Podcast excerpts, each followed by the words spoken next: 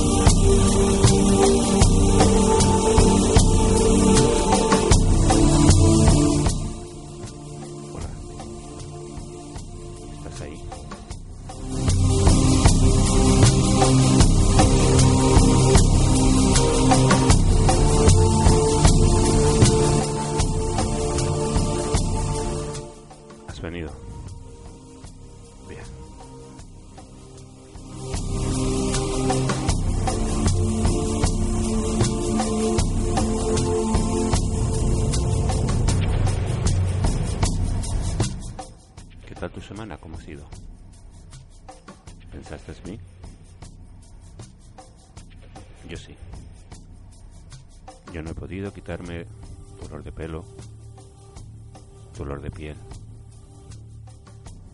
dolor de sexo.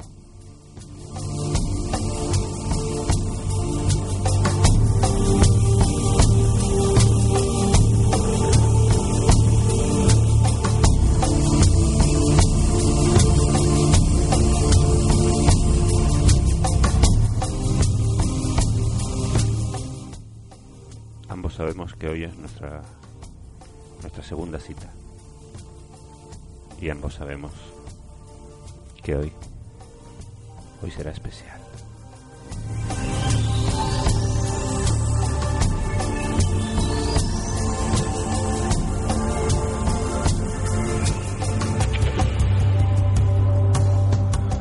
¿Con quién me escuchas hoy? ¿Has elegido estar sola? ¿O no puedes? Está ahí tu pareja. Está viendo el fútbol, ¿verdad?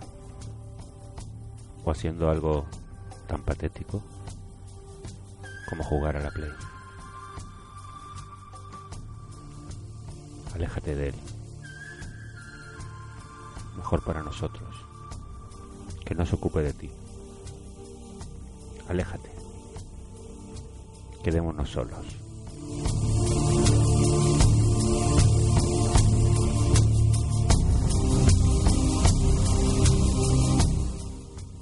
Hoy, hoy vamos a ser malos. Vamos a ser muy, muy, muy malos. Te voy a llevar por el lado oscuro de la vida.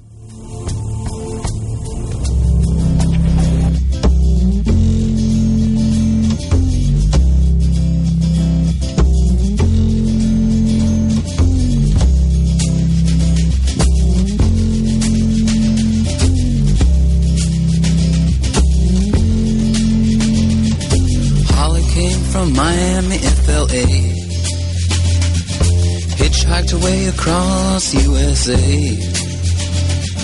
Plucked her eyebrows on the way. Shaved her legs and then he was a she. She says, Hey babe, take a walk on the wild side. Said, Hey honey, take a walk on the wild side.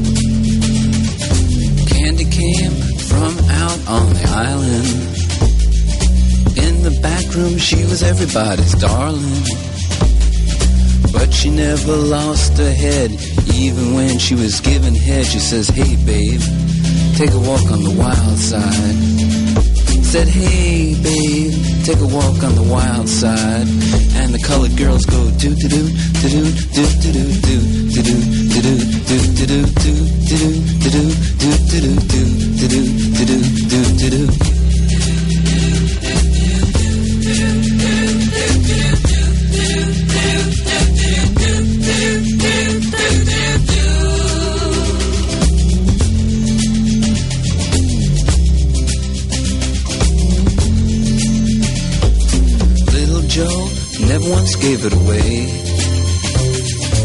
Everybody had to pay and pay. A hustle here and a hustle there. New York City is the place where they said, take a walk on the wild side. Ya nos hemos quedado solos. ¿Dónde te has escondido? ¿Dónde me escuchas? ¿Has ido a tu cuarto? ¿Has cerrado la puerta? ¿Has puesto el pestillo? ¿Los niños duermen? ¿Tu marido? ¿Tu pareja? ¿O estás sola?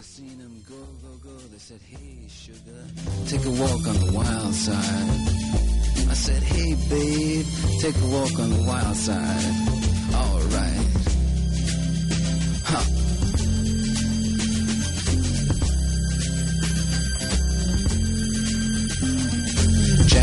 Just away.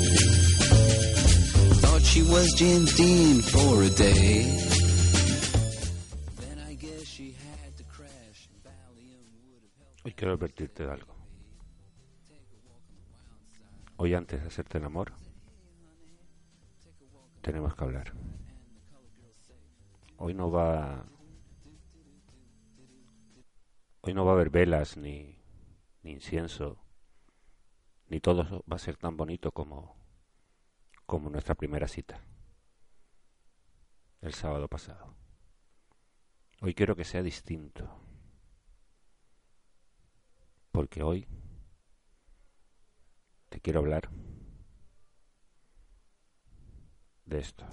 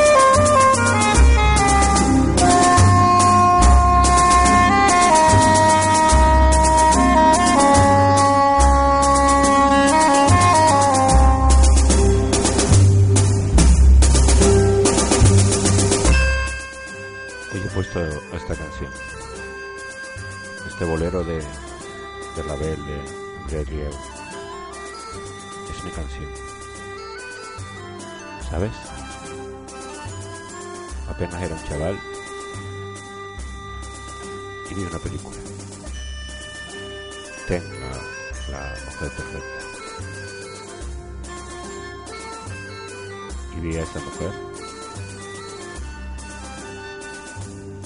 y escuché esta canción.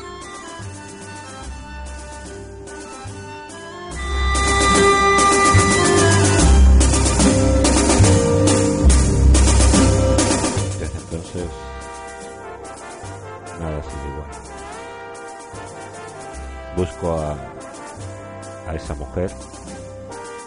seguiré buscando. Y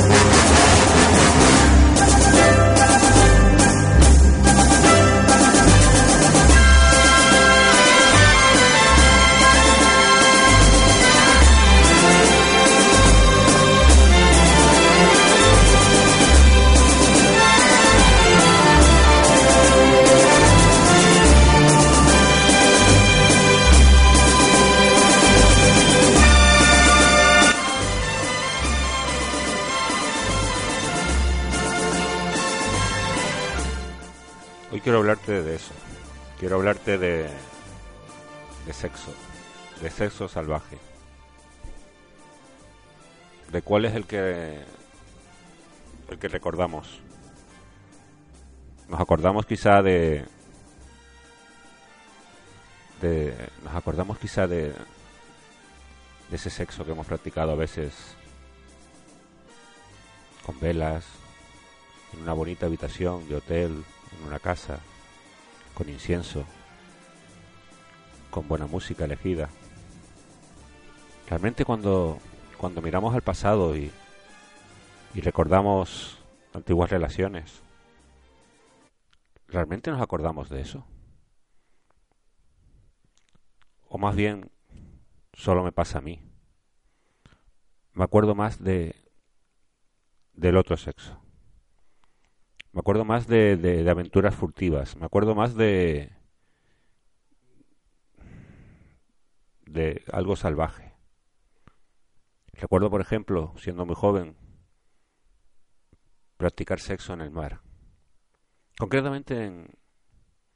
en Fuengirola, en la playa. Creo que era agosto, julio. Sé que estaba todo lleno de gente. Ella me acompañó, nos metimos en el agua. La besé, la besé en el cuello, ella me besó. Y acabamos haciendo el amor ahí. Fue bonito, fue doloroso. Fue doloroso. No lo aconsejo, amigos. El agua salada uf, escuece. Pero fue distinto y se me quedó.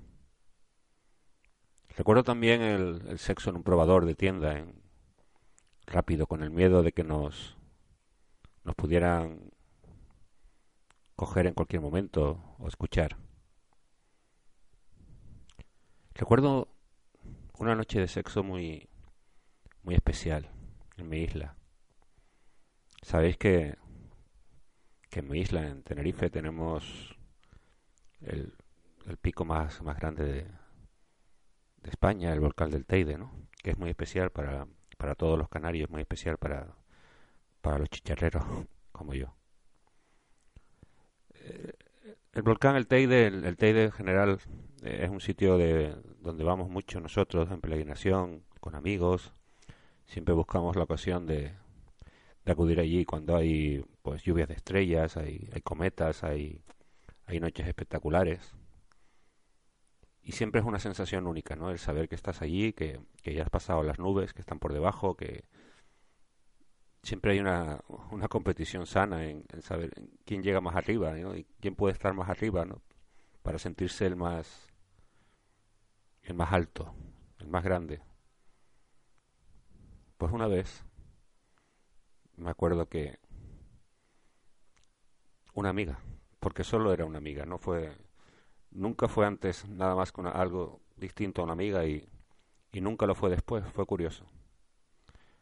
Pero estábamos allí, noche preciosa de estrellas, habíamos subido a eso a ver, creo que era por mi santo, por, por las Perseidas, por la noche de San Lorenzo. Sé que una cosa llevó a otra y acabamos en el refugio, pero no nos pareció suficiente. Cualquiera que conoce el Teide sabe que el refugio todavía Una vez que te quedas allí te faltan como 300 metros de, de azufre, rocas y hasta llegar arriba del todo. Y quisimos subir. Y subimos. E hicimos el amor. Y fue... Fue distinto. Solo fue sexo, no, no había... Éramos amigos. No, no buscábamos nada más, sino esa sensación. Fue distinto. ¿Por qué será? ¿Soy yo el único? Quiero compartir esto con vosotros y con vosotras.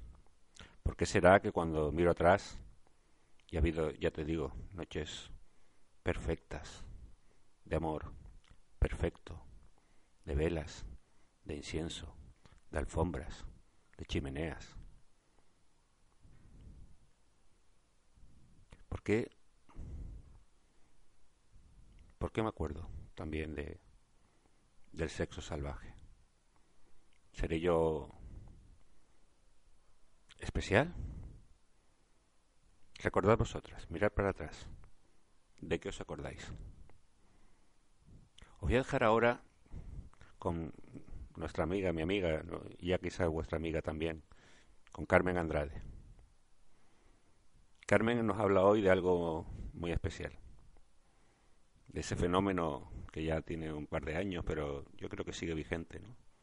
Ese boom de las 50 sombras de Grey, ese boom del sexo salvaje y de la perversión, el fetichismo. ¿Por qué os gustó tanto? Todavía muchos no lo comprendemos. La película es horrible. La novela... Pero todos caísteis. Os dejo con Carmen. Durante un ratito os va a explicar por qué sois como sois y por qué yo soy como soy. Adelante, amiga.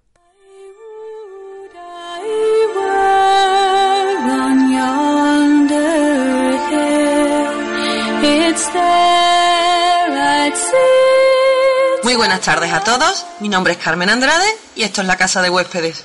Empecemos.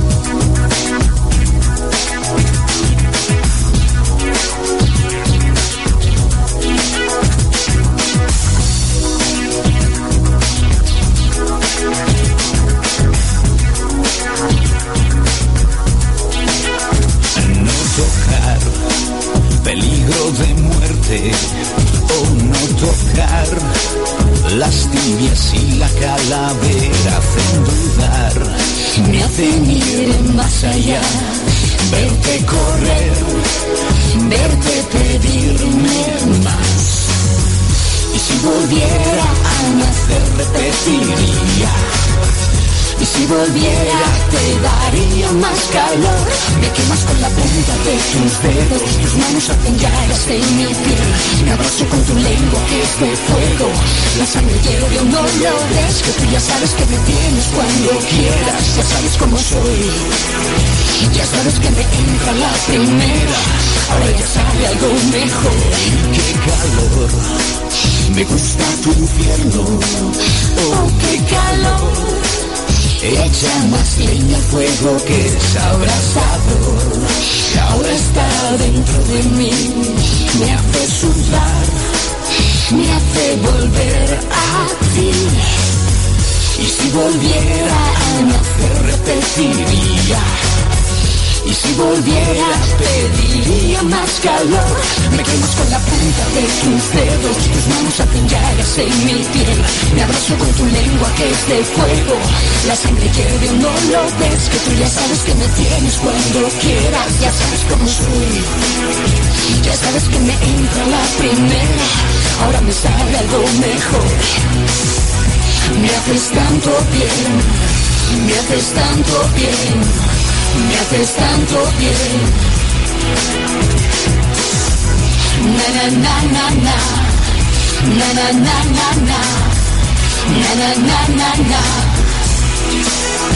Enséñame a bajar tu cremallera, ya sabes dónde voy. Ya sabes que he pasado la frontera, arrancando algún botón que tú ya sabes que te pido más madera y te pides más nivel. Ya sabes cómo mantener la hoguera, ya sabes cómo sabe ya mi piel, que tú me quemas con la punta de tus dedos, tus manos en mi piel. Me quemas con tu lengua que es de fuego, la sangre hierve, no lo es, que tú ya sabes que me tienes cuando quieras, ya sabes cómo soy. Ya sabes que me entra la primera, ahora me sale algo mejor. Me haces tanto bien. Me haces tanto bien, me haces tanto bien. Me haces tanto bien, me haces tanto bien, me haces tanto bien. Na na na na na, na na na na na, na na na na na. Na na na na na.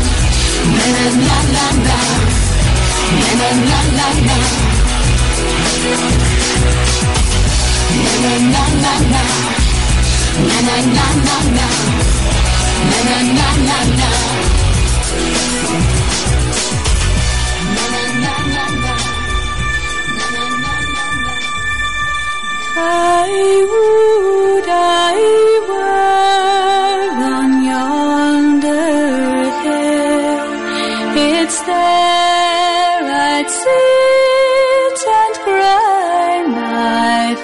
La semana pasada, y, sé que muchos lo estáis esperando, Loren me lanzó un reto.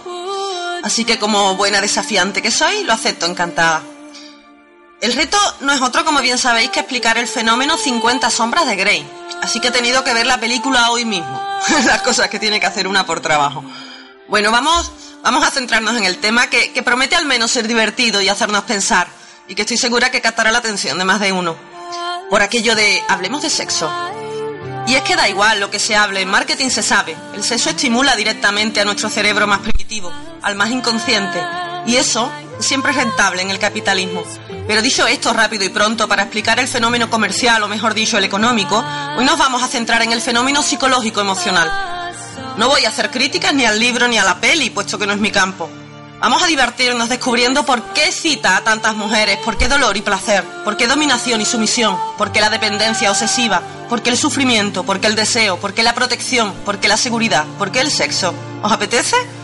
Pues vamos a empezar a desgranar el fenómeno con unas palabras de Eduardo Galeano, que explican perfectamente el por qué la alta repercusión en las mujeres de este tipo de género. Ella crea poemas en la mesa y en la cocina hojaldre, letra y delicias para regalar, música del arpa de David sanando a Saúl y sanando también a David, alegrías del alma y de la boca condenadas por los abogados del dolor. Solo el sufrimiento te hará digna de Dios, le dice el confesor, y le ordena quemar lo que escribe, ignorar lo que sabe, no ver lo que mira. Para aquellos que queráis volverlo a, leer o leerlos ustedes mismos, eh, Memoria de Fuego, Los Nacimientos, es de Eduardo Galeano, de 1981.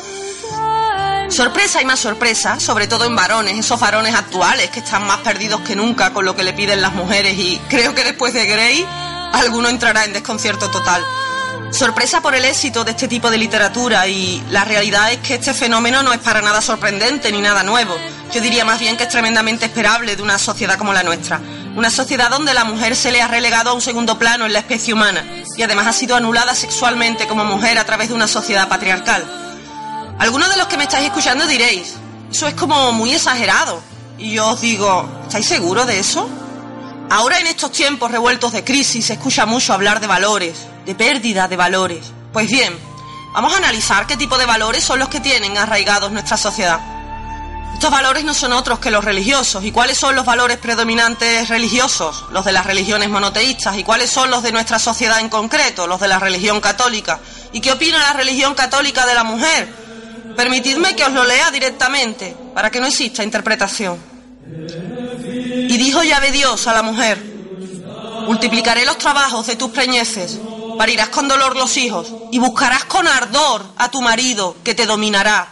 Al hombre le dijo, por haber escuchado a tu mujer comiendo del árbol del que te prohibí comer, diciéndote no comas de él, Por ti será maldita la tierra, con trabajo comerás de ella todo el tiempo de tu vida. Te dará espinas y abrojos y comerás de las hierbas del campo. Con el sudor de tu rostro comerás el pan hasta que vuelva a la tierra, pues de ella has sido tomado, ya que polvo eres, y al polvo volverás. Buscadlo en Génesis, os suena, ¿verdad? Acabo de leer la Biblia. Eh, vamos, que no nos permiten ni trabajar. Eso es de hombres. ¿Lo veis? Podemos eh, resumir diciendo que la mujer es un ser de segunda categoría, que es mala por naturaleza, que tiene que sufrir en su vida para pagar sus pecados, que tiene que obedecer a su marido, que no puede pensar por ella misma. Y da igual si os educasteis o no en un colegio religioso, si ahora sois o no ateos. Los mensajes están por todos sitios. Los mensajes son la programación que nos dieron a todos desde que éramos bebés para explicarnos cómo era y cómo funcionaba el mundo, lo que estaba bien y lo que estaba mal.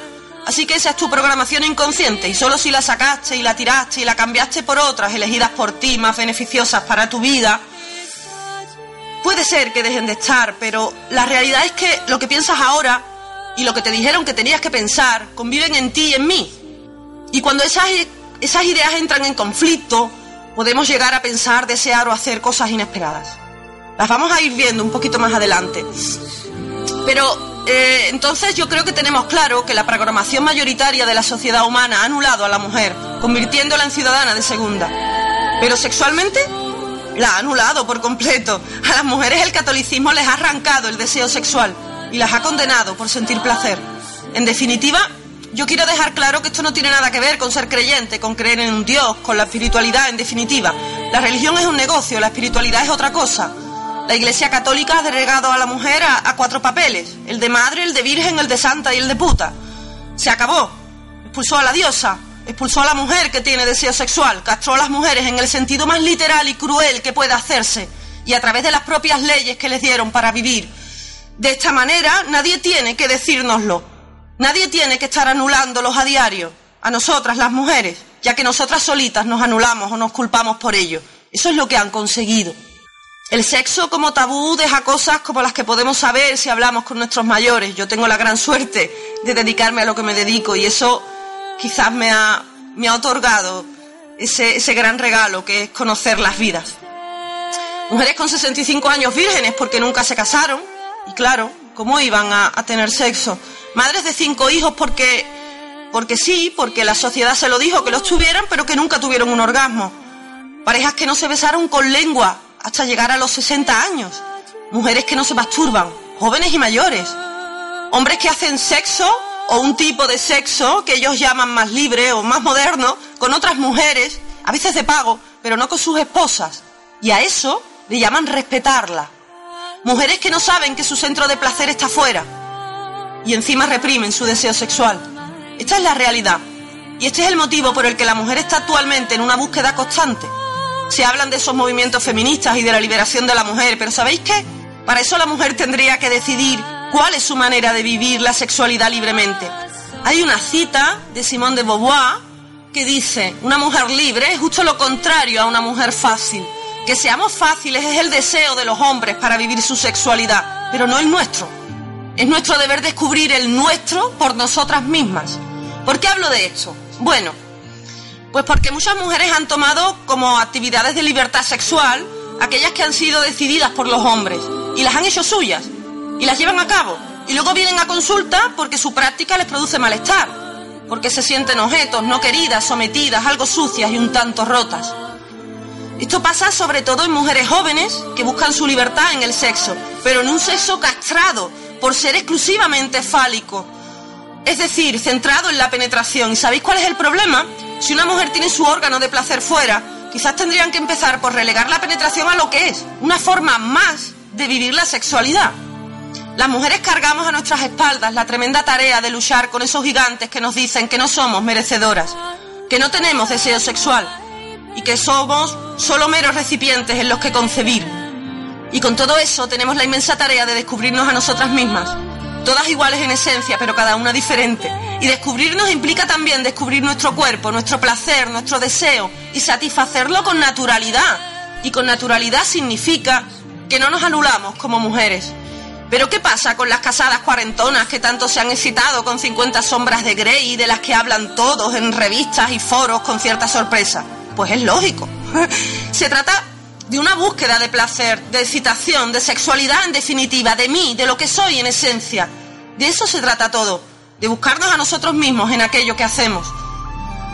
Hay algo que sí me molesta enormemente de este fenómeno y es el juicio de valor que se emite a las mujeres que leen este tipo de literatura, que como ya hemos visto corresponde a esa necesidad de la Iglesia de eliminar el deseo sexual en las mujeres. Yo soy partidaria de que se lea y que se practique lo que se quiera, siempre y cuando no se haga daño a nadie ni a nosotros mismos. Que la obra excite o yo quiera practicar unos juegos eróticos de rol en la intimidad de mi dormitorio con mi pareja para ver qué tal, no es malo. Yo diría que es la manera perfecta de vivir la sexualidad y experimentar con consentimiento mutuo. Ahora bien, otra cosa es la relación que plantea 50 sombras de Grey, que realmente es una situación de maltrato físico, psicológico y sexual. ¿Recordáis por qué se llama nuestra cita semanal la casa de huéspedes? Pues porque dentro de cada uno de nosotros están todos y cada uno de los huéspedes que podáis imaginar. Todos tenemos al amo y a la sumisa, aunque algunos dormidos y otros no algunos en un porcentaje casi inapreciable y otros a grandes dosis. Cuando se reprimen, se retuercen. Entonces se crean sombras que hacen en la intimidad aquello que niegan que son en el mundo. Pues bien, vamos a ver rápidamente el tema de la dominación y la sumisión. ¿Qué os parece? Que Christian tenía un gran problema de la infancia con su madre y que tiene pánico a la intimidad emocional con una mujer que Anastasia tiene un gran problema con su padre y su infancia enamorándose de un hombre emocionalmente inaccesible es obvio, ¿verdad? Lo peligroso no es que yo me excite leyendo la obra, cosa que es lógica. Lo peligroso es que yo no vea esto que estoy diciendo. Es el único peligro que yo veo en 50 sombras de Grey. Los juegos donde experimento emociones en rangos intensos son tremendamente excitantes, pero hablo de los juegos, donde existe un principio y un final, no de la vida. El dominio erótico encarna tanto el deseo de independencia como el de reconocimiento. Eso es lo que busca Christian. Es un hombre atormentado y traumatizado que necesita reconocimiento y sentirse independiente, porque el dolor de haberse sentido dependiente y de sentirse dependiente de una madre que lo rechazaba le ha roto la mente en dos. Y eso hace que no pueda relacionarse íntimamente con una mujer. Está castrado, tiene miedos. Sería el típico hombre que llora desconsoladamente en postura fetal sobre la cama por las noches sin que nadie jamás lo sepa. Cuando castiga a sus víctimas, se está castigando a él por sentirse vulnerable, por sentirse dependiente, a, a sentir el dolor que le produce el no haberse sentido amado por su madre. Y esa ira, esa frustración la dirige hacia la mujer que admira y a la que le gustaría amar, pero no puede. La dominación comienza con el intento de negar la dependencia.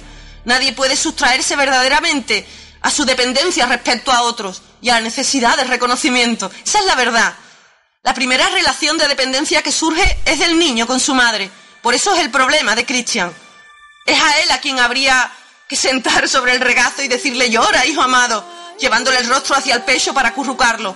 Y ahí está el secreto de este tipo de comportamientos. Literalmente un niño que no ha recibido amor puede convertirse en un monstruo. Pero ¿cuáles son las motivaciones psicológicas que llevan a una persona a aceptar la opresión, la humillación y el servilismo? Las personas no se someten solo por miedo, sino también en complicidad con sus deseos más profundos. Y sus deseos más profundos son, sus sombras, son aquellos pensamientos o deseos que reprimieron y que se niegan incluso a ellos mismos. El masoquismo de Anastasia es una búsqueda de reconocimiento por parte del otro, lo bastante poderoso como para entregarse masoquísticamente a Christian. Christian tiene el poder que Anastasia anhela. Y este es el perfil de Anastasia. Ella no es inocente, ella tiene miedo. Se siente invisible, se siente inferior, pero ansía reconocimiento. Y además ansía sentirse deseada. Ella ha anulado su deseo sexual, se ha anulado como mujer. Así que busca el poder y el reconocimiento en el otro, de todo aquello que ella anhela y cree que nunca puede conseguir. Y entre esas cosas también está el no sentirse inferior, la autoridad, el ser visible, el ser alguien. Es tremendamente lógico que cualquier mujer se pueda sentir identificada al leer en la novela. Anastasia puede ser cualquier mujer con la que nos podamos cruzar por la calle. Además, el, masoquismo tiene, tiene muchísimo que ver con el deseo de protección. La seguridad de la que Christian le habla es verdad. Ella puede ser niña con él.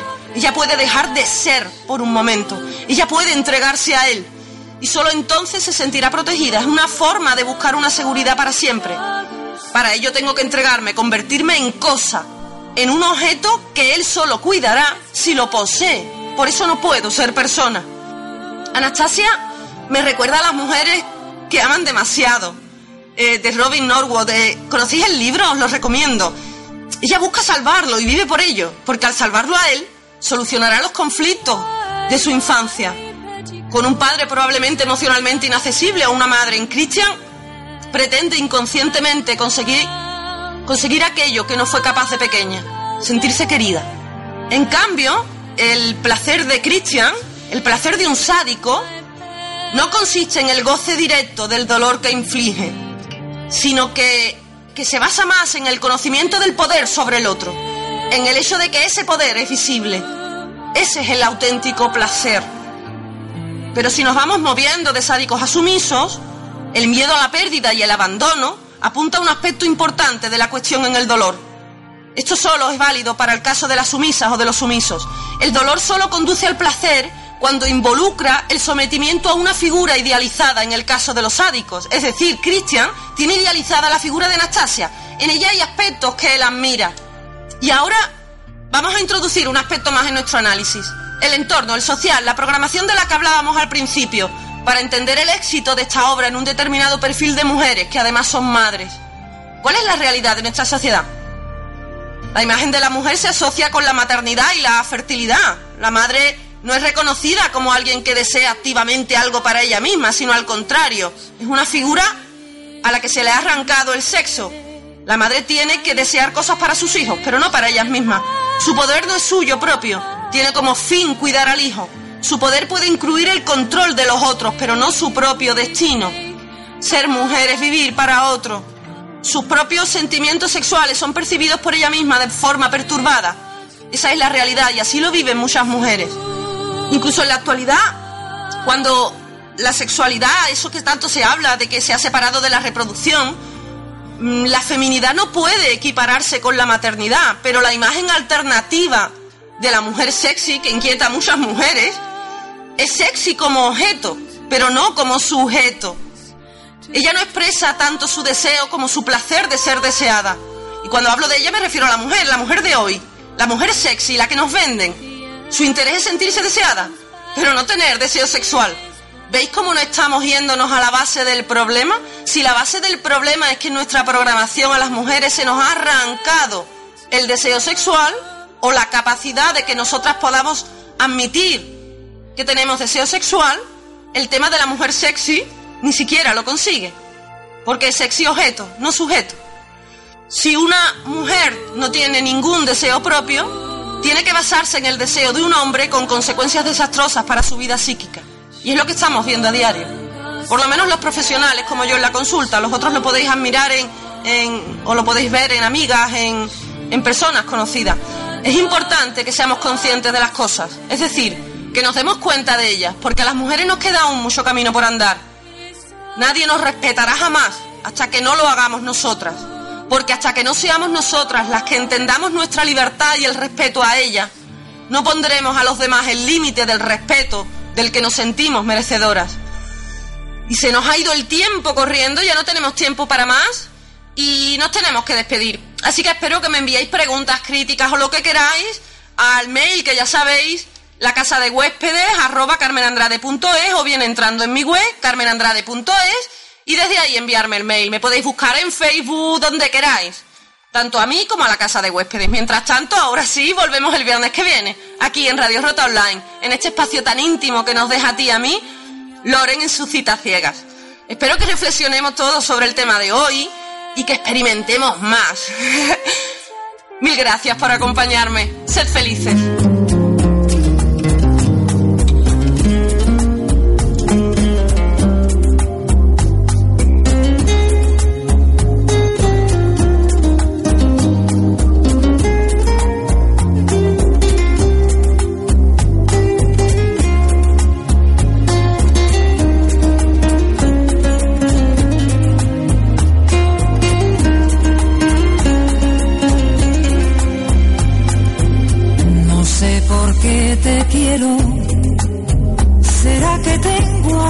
de bolero. Tú siempre buscas lo que no tengo. Te busco en todo si no te encuentro. Digo tu nombre cuando no debo.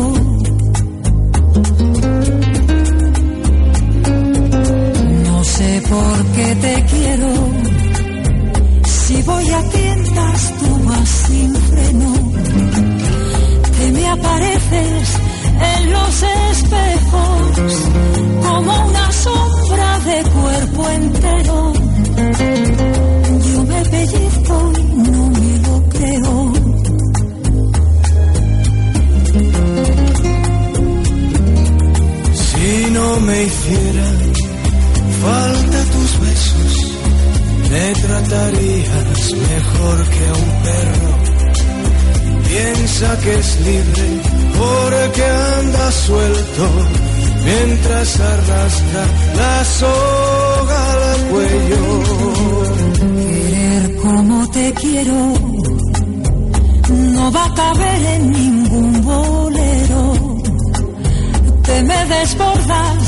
dentro del pecho, me robas tantas horas de sueño, me miento tanto que me lo creo.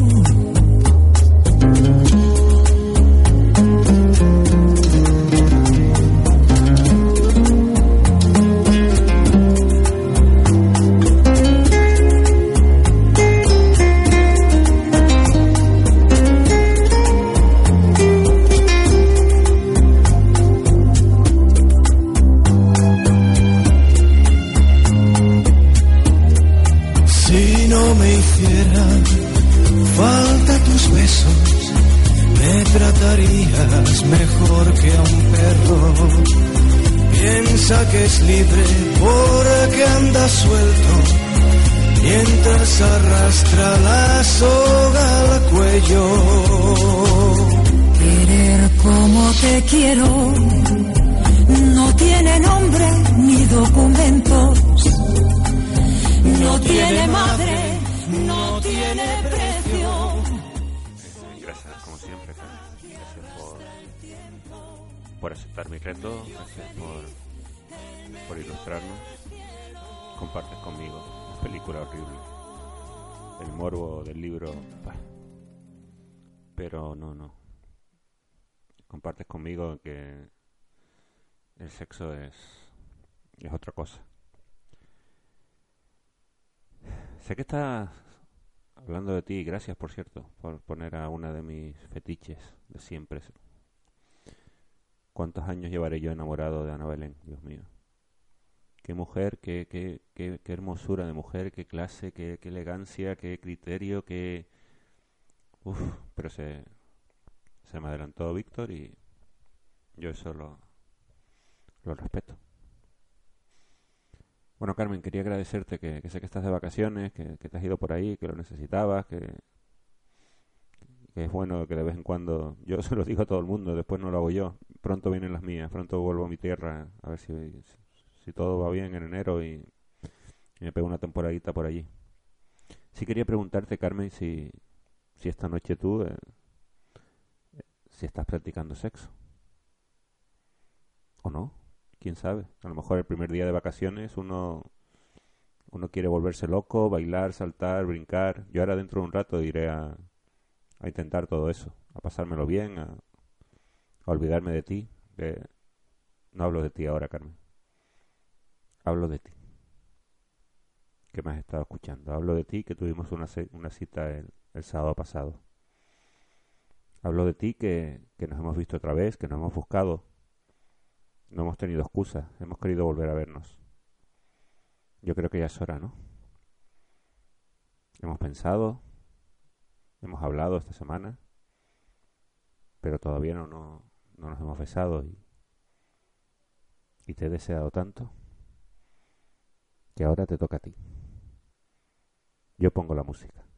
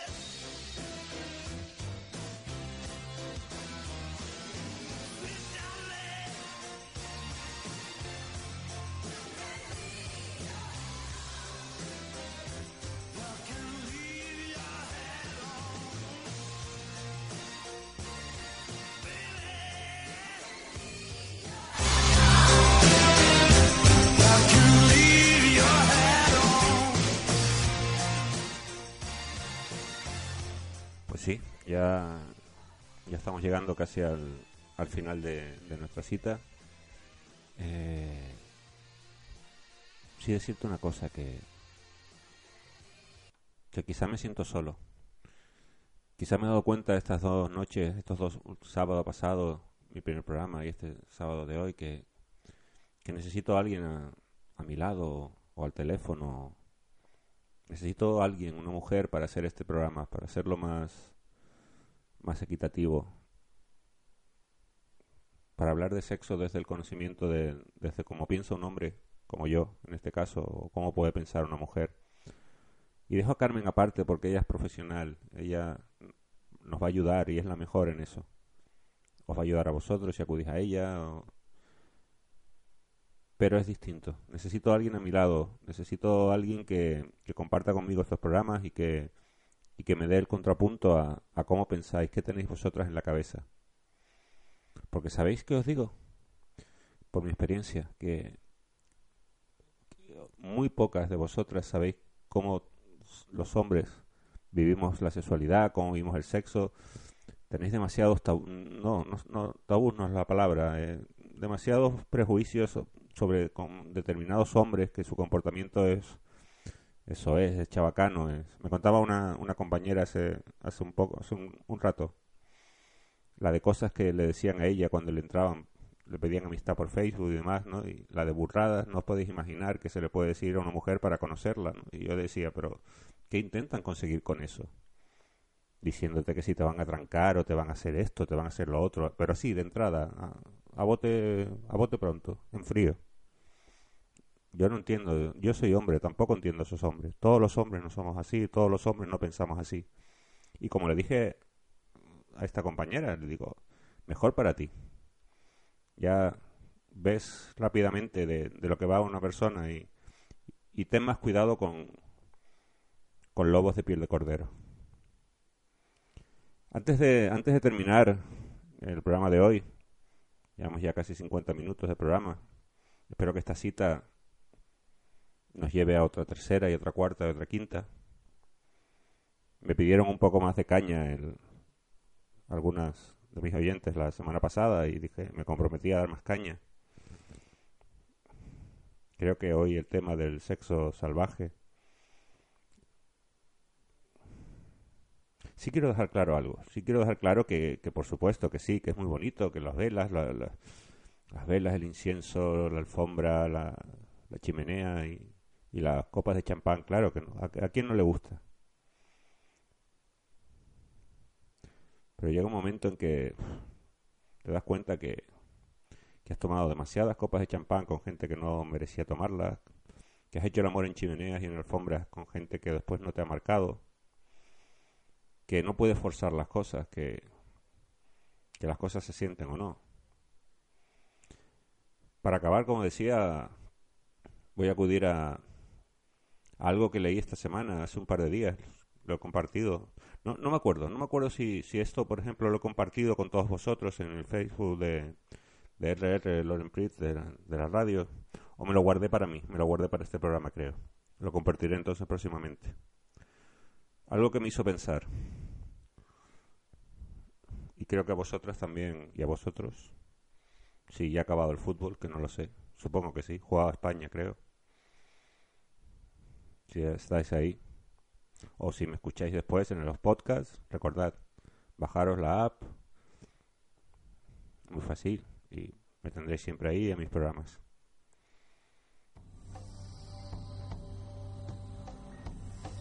Voy a pasar a leeros.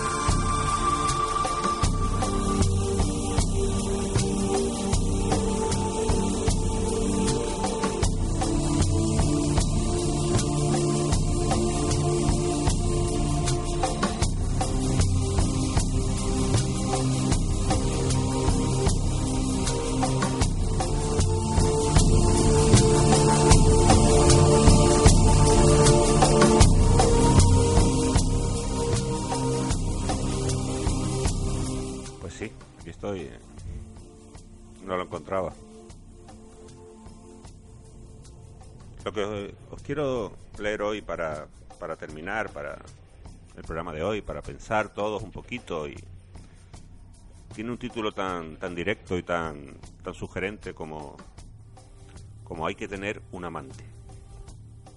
Y dice así. Muchas personas tienen un amante y otras quisieran tenerlo. Y también están las que no lo tienen, o las que no lo tenían, o lo perdieron. Y son generalmente estas últimas las que vienen a mi consultorio para decirme que están tristes, o que tienen distintos síntomas como el insomnio, la falta de voluntad, el pesimismo, la crisis de llanto o los más diversos dolores. Me cuentan que sus vidas transcurren de manera monótona, sin expectativas, que trabajan nada más que para subsistir y que no saben en qué ocupar su tiempo libre. En fin, palabras más, palabras menos, están verdaderamente desesperanzadas. Antes de contarme esto, ya habían visitado otros consultorios en los que recibieron la condolencia de un diagnóstico seguro. Pues usted tiene depresión y la infaltable receta del antidepresivo de turno. Entonces, después de lo que las escucho atentamente, les digo que no necesitan un antidepresivo, que no. Que lo que realmente necesitan, ¿sabes qué es?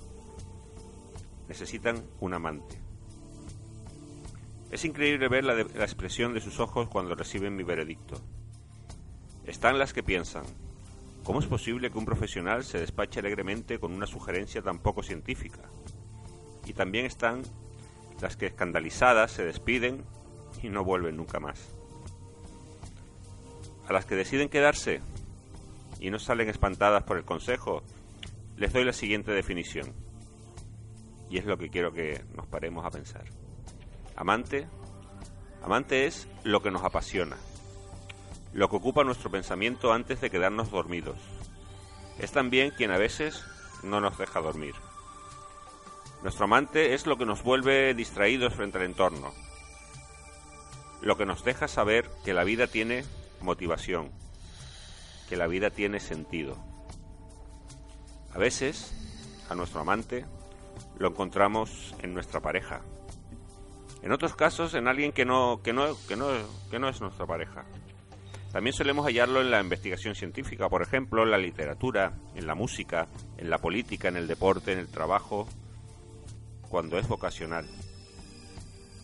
En la necesidad de trascender espiritualmente, en la amistad, quizás en la buena mesa, en el estudio, o en el obsesivo placer de un hobby, sea el que sea.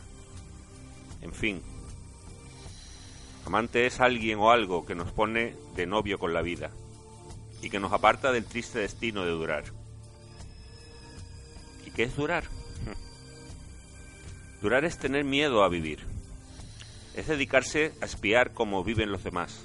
Es tomarse la presión, deambular por consultorios médicos, tomar remedios multicolores, alejarse de la gratificación, observar con decisión como nueva arruga que nos devuelve el espejo cuidarnos del frío, del calor, de la humedad, del sol, de la lluvia. Durar es postergar la posibilidad de disfrutar el hoy, exprimiendo al incierto y frágil razonamiento de que quizás podamos hacerlo mañana.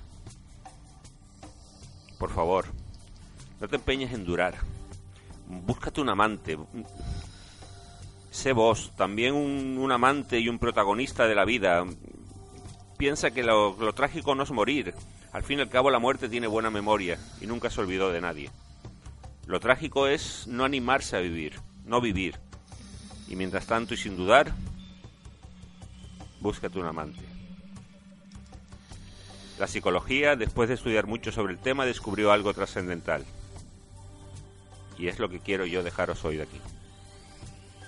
Para estar contento, para estar activo y para sentirte feliz, hay que estar de novio con la vida. Hasta aquí ha llegado el programa de hoy. Hasta aquí ha llegado nuestra, nuestra cita de hoy. No sé si hemos hablado de sexo como, como tú esperabas, pero sí sé una cosa. Ambos, eh, tú que me estás escuchando y yo que estoy aquí ahora, ambos tenemos el mismo problema que teníamos la semana pasada.